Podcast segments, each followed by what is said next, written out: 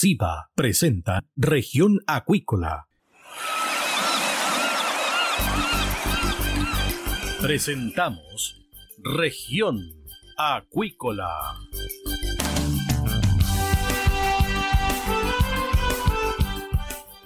Escuche desde ahora todas las novedades de las principales actividades económicas de la región de los lagos y con las voces de sus protagonistas.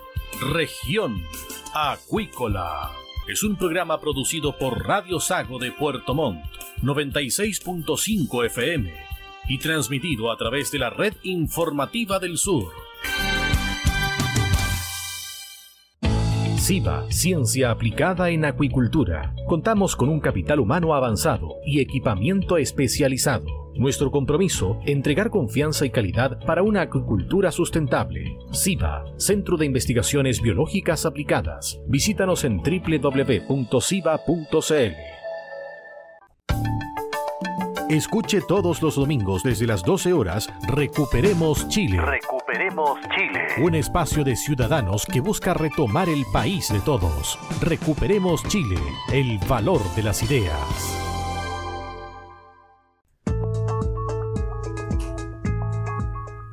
Estamos ya de regreso acá en Región Acuícola de Radio Sago y tenemos nuestro siguiente invitado, el doctor Carlos Molinet de la Universidad Austral de Chile. Él está liderando un proyecto denominado Metridium, que se está trabajando con buzos y pescadores artesanales de las localidades de Maullín y Carel Mapu, en la región de los lagos. El objetivo es establecer medidas de manejo de la anémona del género Metridium, que está interfiriendo con la pesquería bentónica de la zona. ¿Qué tal, doctor? Bienvenido acá a Región Acuícola de Radio Sago. Buenos días, don Cristian. Muchas gracias por la invitación y bueno, espero contribuir a, entender un poco más sobre esta especie invasora que nos está generando problemas en el último tiempo. Perfecto. Comencemos por describir qué es la anémona del género Metridium. Bueno, las anémonas son invertebrados eh, que son familiares de las medusas, un poco para que la gente eh, las conecte con algo, eh, pero que están pegadas al piso. Sí, están al piso marino, en este caso al ventos. Okay. Entonces eh, eh, tienen sus tentáculos y por lo general también los buzos cuando, la, cuando las tocan también sufren la misma daño que sufre uno cuando toca una medusa, los tentáculos de la medusa que está flotando en el agua. Es decir, alergia, irritación, etcétera. Sí, correcto. Y eso se debe a que estas especies tienen unos, unas estructuras que se llaman nematocitos, que son unos especies de látigos microscópico urticante em, y con, las cuales capturan sus presas. Ellas son eh, se alimentan de, material, eh, perdón, eh, sí, de, presas que están nadando en la, columna, en la columna de agua que son microscópicas. Ok, ¿En qué está influyendo? ¿Cómo influyen cierto, en la extracción de productos bentónicos? En, este caso particular, la, esta anémona que se llama Metridium senile, eh, colonizó eh, los espacios eh, en el canal de Chacao y se ha expandido, al menos en una de las estaciones que tenemos en, el monitoreo de seguimiento bentónico del Instituto del Fomento Pesquero, que es uno de nuestros socios en este, en este proyecto, que es financiado por la Subsecretaría de Pesca, ¿cierto? a través del Fondo de, Investigación Pesquera, y también cuenta con la participación de, varios investigadores que voy a ir nombrando en, en la medida que vayamos conversando. Entonces, em, lo primero que observamos fue que eh, esta anémona empezó a cubrir el fondo marino y empezó a desplazar al menos a los erizos. Y efectivamente este año ya nos confirman los pescadores que tenían eh, ellos pronosticado cosechar, qué sé yo, 70, 100 toneladas de, erizo ahí en, una zona de estudio en el canal de Chacao y solo lograron sacar 20 o 10 toneladas, entre 10 y 20 toneladas, lo que, es, lo que implica que es un problema grave. Ok, ahora los erizos se alejan porque esta anémona les quita su terreno en el fondo. Mira, estamos, estamos recién aprendiendo sobre esto porque a nivel mundial no, no, no, no, teníamos, no hay literatura que, que, en la que se haya registrado que una invasión como esta genere tal nivel de expansión eh, que cubre, es como, es como mirar una pradera de pasto, pero en este caso es una pradera de metridium en una zona extensa en, el canal de Chacao. Entonces, em, lo, que hipotetizamos nosotros es que, dado que estas anémonas poseen estas esta, eh, estructuras urticantes, que son los nematocitos, y los erizos caminan con sus pies desnudos, ¿sí? porque las púas no, las usan para caminar, sino que solo para sostenerse. los erizos tienen eh, em, sus pies, que se llaman pies ambulacrales, que son los que se van moviendo y buscando la comida entonces, aparentemente, esta especie eh, o los obligan a desplazarse o los dejan eh, encerrados y no se pueden mover. Y luego, eh, también hipotetizamos nosotros que a la hora de reclutar nuevos erizos, en el sistema, es muy probable que este jardín de anémonas se consuma a las presas que son las larvas de los erizos antes que lleguen al fondo. Es decir, también provoca un daño en la reproducción del erizo. Exactamente va, eh, debería eh, afectar entonces ahora el éxito eh, de la llegada de nuevos erizos al sistema. Y eso implica una proyección mala y ya de del análisis que estuvimos haciendo retrospectivo, porque nosotros utilizamos una metodología que graba imágenes y por lo tanto pudimos hacer un análisis retrospectivo. se logró identificar que esta especie llegó al sistema aproximadamente en el en el año 2016 fue la primera vez que se registró em, en, los videos. Tenemos videos desde el 2013, 14 y el 15 y no, y no las logramos identificar, pero sí el año 2016 en adelante. ¿Esta anémona del género Metridium está en otras partes del mundo? ¿Es una especie endémica de nuestro país? No es una especie endémica de Chile, es una especie del hemisferio norte y es reconocidamente eh, a nivel mundial una especie invasora eh, que es muy agresiva. Em, una de sus principales características es esta, estos nematocitos que tienen estos látigos con los que em, capturan sus presas también eh, pueden correr, por decirlo de esa forma, a otras especies que están al lado, se desplazan, no tan, no tan, no se desplazan tanto, tanto espacio, pero sí lo suficiente como para aplastar a otros competidores que están al lado y los asfixian. Además, su reproducción eh, es asexual y sexual.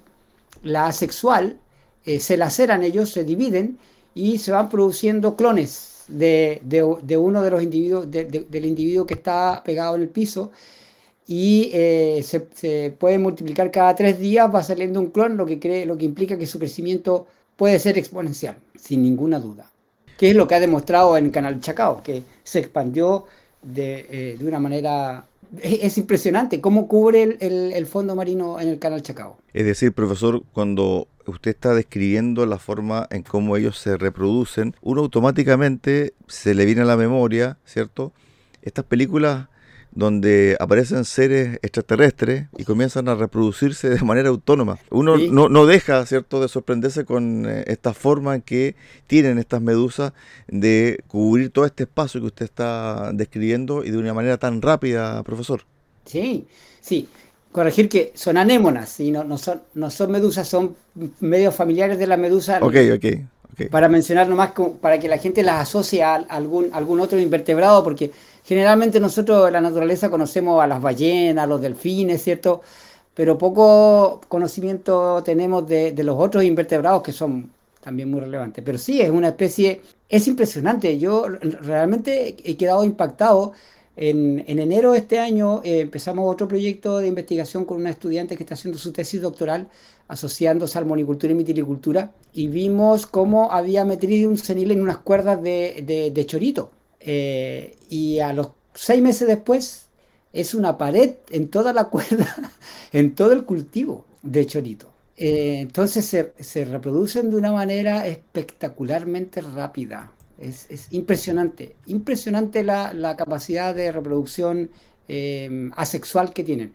Ahora, como son clones, eh, tampoco sabemos cuántos viven, ¿sí? Y cuál va a ser el éxito. En la literatura se describe que su ciclo más o menos de 10 años, al menos. Entonces, si llegan a reproducirse sexualmente, lo que implicaría, ¿cierto?, que tendría que haber un macho y una hembra en el sistema, porque los clones eh, se van produciendo y generan el mismo sexo. Por lo tanto, un grupo de clones no podría reproducirse.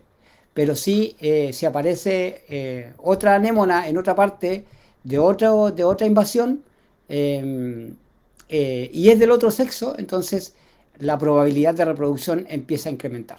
De reproducción sexual, digo. Profesor, ¿cómo llegó esta especie a Chile? ¿Se tiene conocimiento? ¿Llegan a través del fondo de los barcos? ¿Vienen por las corrientes marinas? ¿Cómo llega esta anémona del género Metridium a Chile? Bueno, la, hipótesis, porque no podemos decir otra cosa, no tenemos lamentablemente una evidencia que nos permita eh, establecer cómo llegó, es lo más probable es en aguas de lastre de, barcos. Es la, es la, forma más mundialmente conocida a través de la cual se, se distribuyen especies invasoras. Y eh, también puede ser también pegada a cascos de embarcaciones sin ninguna duda porque esta especie eh, también se pega, eh, se, suelta, es capaz de soltarse en, en, malas condiciones del ambiente, por ejemplo anoxias se suelta y se pega en otra parte y se va de ahí. Entonces es como, como que es un, buen alien, es, un, es una especie invasora con todas sus letras. En otra parte del mundo donde está esta especie, ¿tiene algún tipo de enemigo natural?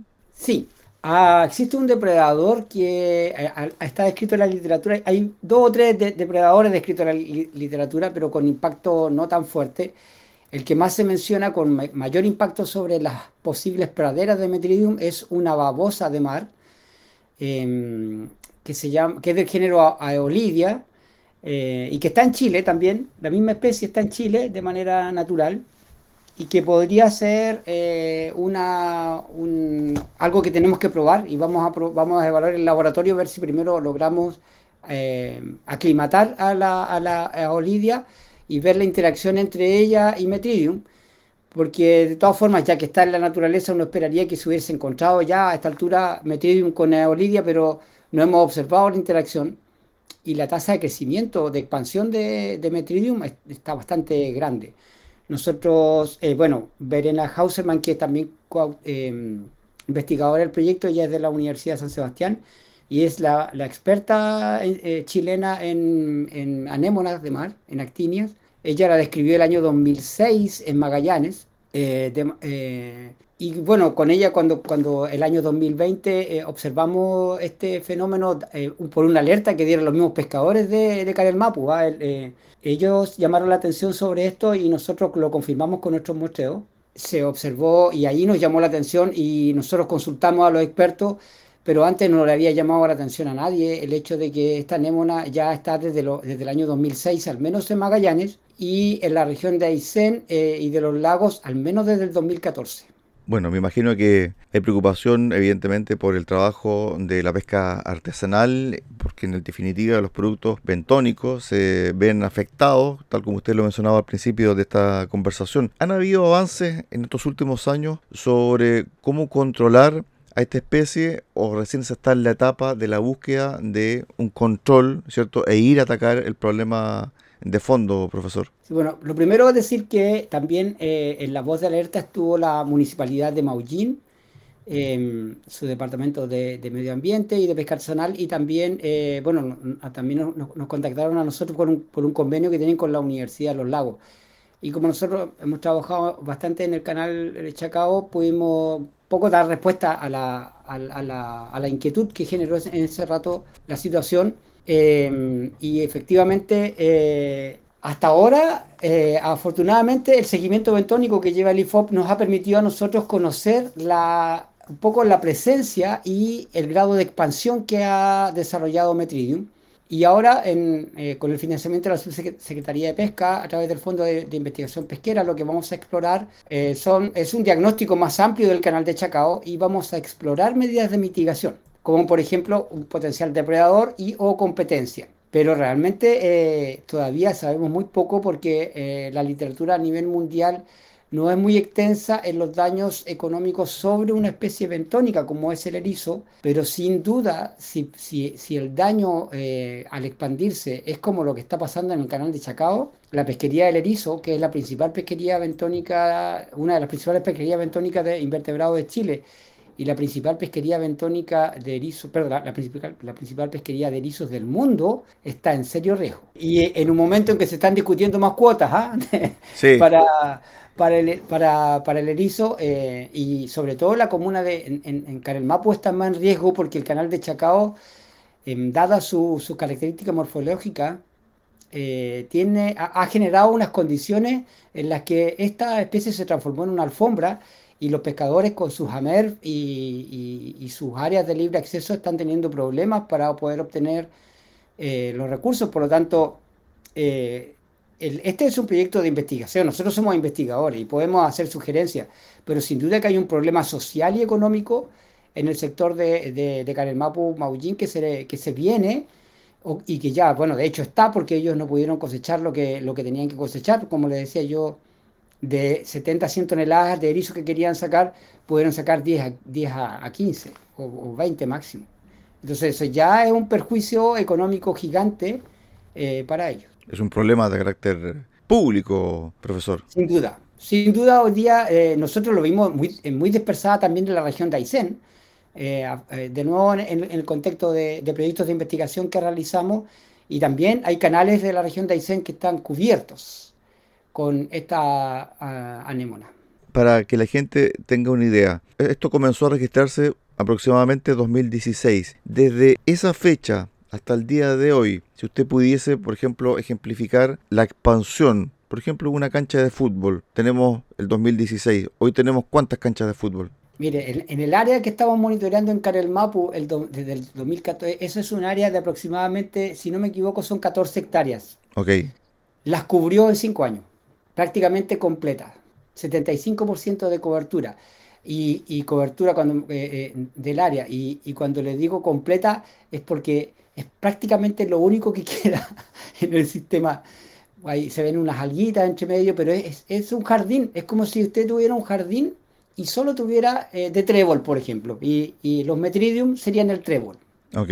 ¿El color de esta anémona? Tiene distintos colores dependiendo del lugar en el que está. En el caso nuestro, eh, en el caso del canal de Chacao, es más, más blanquecina. Eh, em, tiene un, y además tiene una, una especie de corona que la distingue y que es bastante fácil de, de identificar. Nosotros también en una, salida reciente que hicimos al fiordo de Reloncaví, también la, encontramos en el fiordo de Reloncaví y también expandiéndose en, lugares donde el 2020 no estaba. Hoy día está muy eh, dispersada, al menos encima de las cholgas. Esto tiene que ver, para el cierre, profesor, también con el cambio climático, ¿no? Bueno, sí, no, no, no lo podemos descartar. Eh, de hecho, se ha descrito en la literatura científica que una de las especies que más éxito van, van a tener son estos estas especies eh, que se les llama gelatinosas porque son, tienen una, una, una, contextura de tipo gelatina. Y sí, es, muy probable que eh, también el, cambio climático mejore las condiciones para este tipo de especies. En este caso, aumentos de temperatura, eh, aumentos de salinidad podrían de hecho permitir que colonice más todavía los fiordos. Estuvimos con el doctor Carlos Molinet a cargo del proyecto Metridium que se está trabajando con buzos y pescadores artesanales de las localidades de Maullín y Carelmapu en la región de los lagos. Esto a raíz de la presencia de anémona del género Metridium que está interfiriendo en las pesquerías bentónicas de la zona. Es un problema mayúsculo, tremendo, una crisis avecina en nuestra región de los lagos si es que no se toman medidas y además también hay que estudiar primeramente el comportamiento de esta anémona. Gracias profesor por su tiempo, un abrazo. Buenos días. muchas gracias a usted por la entrevista, que esté muy bien, un abrazo también. Chao, chao. De esta forma terminamos el programa del día de hoy acá en Región Acuícola de Radio Sago. Los esperamos mañana a contar de las 13.30 horas acá en el 96.5 FM de Radio Sago en Puerto Montt. Que usted tenga una excelente tarde. Centro de Investigaciones Biológicas Aplicadas CIBA, Ciencia Aplicada en Acuicultura. Entregamos confianza y calidad para una acuicultura sustentable. Contamos con un capital humano avanzado y equipamiento especializado. CIBA, Centro de Investigaciones Biológicas Aplicadas, Ciencia Aplicada en Acuicultura. Visítanos en www.ciba.cl. Escuche todos los domingos desde las 12 horas Recuperemos Chile. Recuperemos Chile. Un espacio de ciudadanos que busca retomar el país de todos. Recuperemos Chile, el valor de las ideas.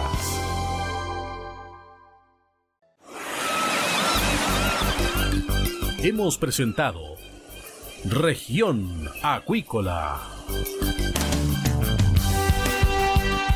El acontecer de las actividades económicas que dan vida a la región de los lagos y las voces de sus protagonistas en el más completo resumen noticioso.